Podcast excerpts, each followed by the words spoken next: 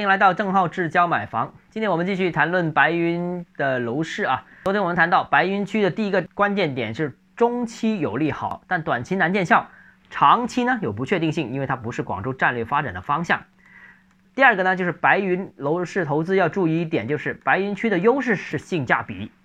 哎，性价比既然是优势，那价格一高，那优势就不复存在了。这个是关键点啊！记得最近的楼市行情而言呢，白云区是明显比天河、黄埔这些更值得关注，因为天河、黄埔已经涨了一大截了，现在已经没性价比了，甚至已经有点透支了。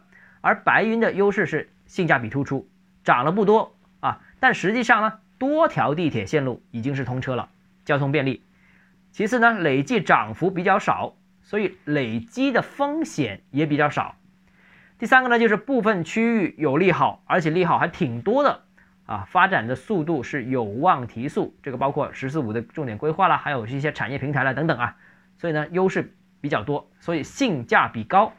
但是也要强调一点呢，白云在地理位置上面没有黄埔区靠近天河这个核心城区的一个天然优势，而在政策上面呢，它又缺乏南沙那种国家级的支撑。所以呢，如果是价格合适的话，那我认为白云也算是一个投资自住两相宜的这样一个区域。但是如果借题材炒作过度，透支了未来呢，那我觉得呢就划不来了啊。这个毕竟白云区长期看前景还是有不确定性的，因为白云区比较大啊，是吧？啊，尤其是白云的两个大型的产业规划平台也比较难一蹴而就。比如说白云湖数字科技城，虽然已经是有几家科技企业宣布进驻了，但是实际进驻的规模有多少呢？能聚集多少产业人口呢？这些都是不确定的。另外还有一个设计之都，这个我就更加有点怀疑了。虽然名字高端好听啊，但是白云区似乎没有在设计上有多少传统的底蕴。那到底能不能成功呢？其实不知道啊。那这是第二个。那第三个啊，注意的点就是白云区太大了，不是所有板块都适合出手。老城区基本上没什么问题的，区域面积比较小，但白云是老城区当中区域面积最大的一个区域。一直以来，白云区的南部呢贴着主城区，所以它的市场更接近主城区啊，或者临近越秀区了，或者临近天河区了这些高房价区域，使得白云楼市的南部早已经是核心城区化。市场特征老城区化很明显啊，呃，市场的价值的确定性也比较高。